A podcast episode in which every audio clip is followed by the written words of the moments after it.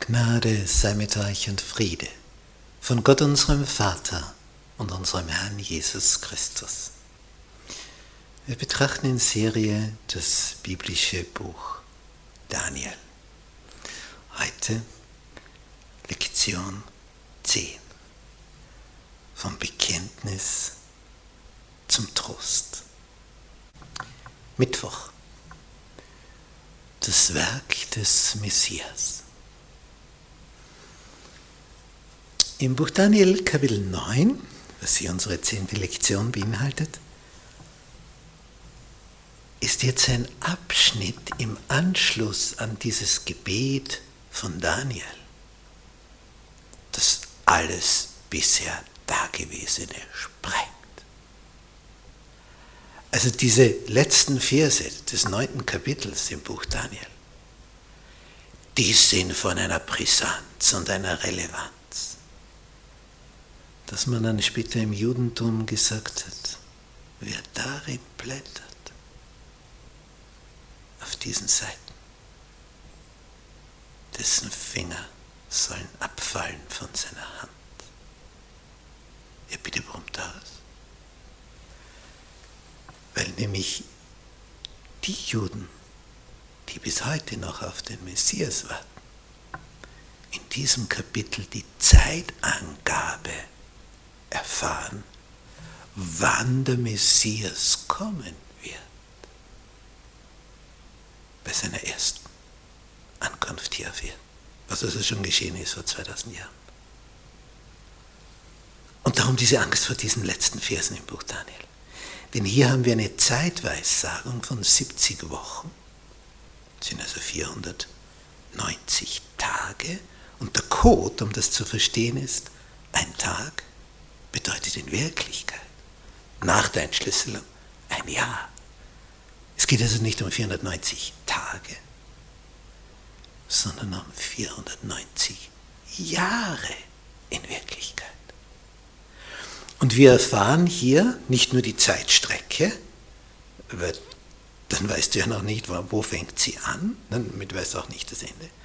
Aber hier wird der Beginn gegeben von dem Zeitpunkt wo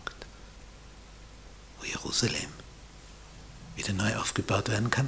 Und das war bei der zweiten Rückkehrwelle unter Esra. Im Jahr 457 vor Christus. Jetzt haben wir einen Beginn und von da weg kann man rechnen.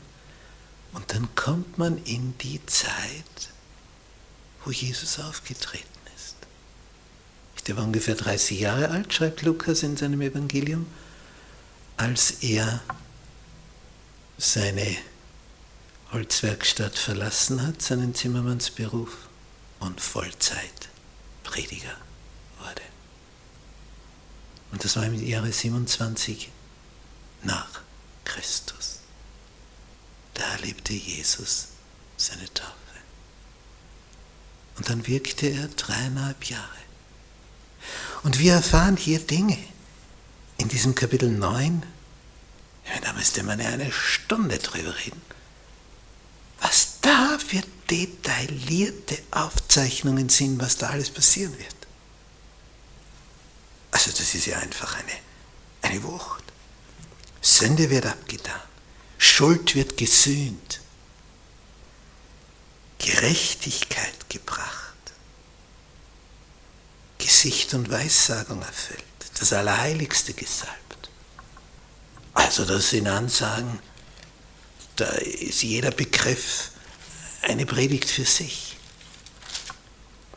Und dann noch in der Mitte dieser letzten Woche, also dieser letzten sieben Jahre, also nach dreieinhalb Jahren seines Wirkens, heißt es hier, ein Gesalbter wird ausgerottet werden. Gesalbter, auf Hebräisch Meschiach, Deutsch Messias, auf Griechisch Christos, Lateinisch Christus, auf Deutsch Gesalbter, der vom Heiligen Geist Gesalbte, nämlich Jesus, der Gesalbte, der Messias, der Christus. Der wird in der Mitte der Woche der letzten also nach dreieinhalb Jahren, ausgerottet werden. Kreuzigung hier beschrieben.